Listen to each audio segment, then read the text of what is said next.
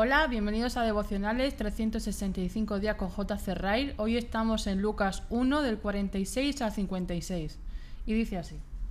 Entonces María dijo, Engrandece mi alma al Señor, y mi espíritu se regocija en Dios mi Salvador, porque ha mirado la bajeza de su sierva, pues he aquí, desde ahora me dirán bienaventurada todas las generaciones. Porque me ha hecho grandes cosas el poderoso, santo es su nombre y su misericordia es de generación en generación a los que le temen.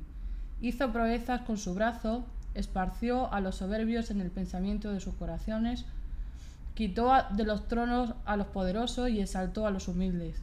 A los hambrientos colmó de bienes y a los ricos envió vacíos. Socorrió a Israel su siervo, acordándose de la misericordia, de la cual habló a nuestros padres, para con Abraham y su descendencia para siempre y se quedó María con ella como tres meses, después se volvió a su casa.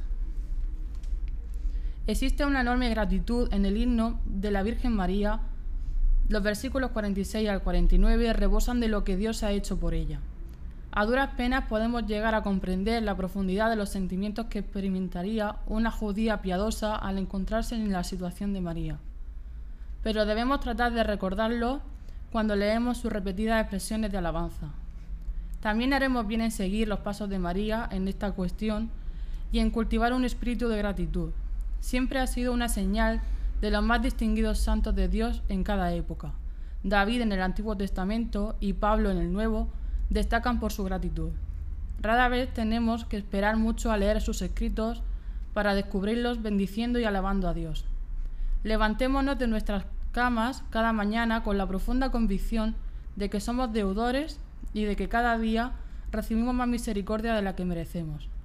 Miremos a nuestro alrededor cada semana al viajar por el mundo y veamos si no tenemos mucho por lo que agradecer a Dios. Bueno sería que nuestras oraciones y súplicas estuvieran más mezcladas con gratitud. Es evidente que la Virgen María poseía un conocimiento experimental de la forma en que Dios había tratado con su pueblo en el pasado. Los versículos del 50 al 55 describen las obras del Dios del pacto de Israel en la historia del Antiguo Testamento. El verdadero cristiano siempre debería prestar atención a la historia bíblica, cuyo estudio arroja luz sobre la forma en que Dios se relaciona con su pueblo. Él tiene un solo criterio, lo que Dios hizo por ellos y con ellos en el pasado, lo hará en el tiempo venidero. Ese estudio nos enseñará que podemos esperar y nos enseñará a identificar falsas expectativas y nos animará cuando estemos deprimidos.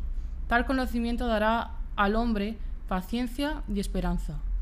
La Virgen María tenía un firme conocimiento de las promesas de la Biblia. Aprendamos a aferrarnos a las promesas de ella.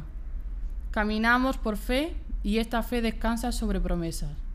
Pero en ellas podemos descansar con confianza, serán capaces de soportar todo el peso que pongamos sobre ellas. Un día descubriremos que Dios cumple su palabra y que lo que ha hablado siempre lo llevará a cabo a su, a su debido tiempo. Una meditación, guarda silencio ante Jehová y espera en él.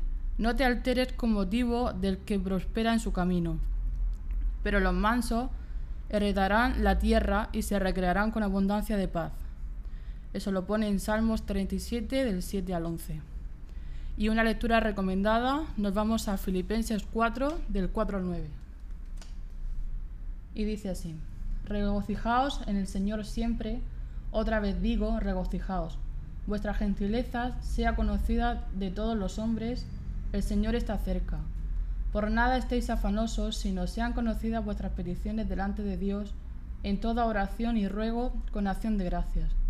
Y la paz de Dios, que sobrepasa todo entendimiento, guardará vuestros corazones y vuestros pensamientos en Cristo Jesús. En esto pensad.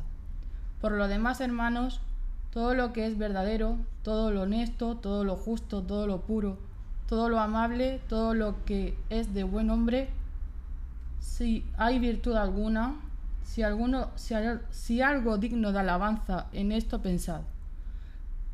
Lo que aprendisteis y recibisteis y oísteis y visteis en mí, esto haced.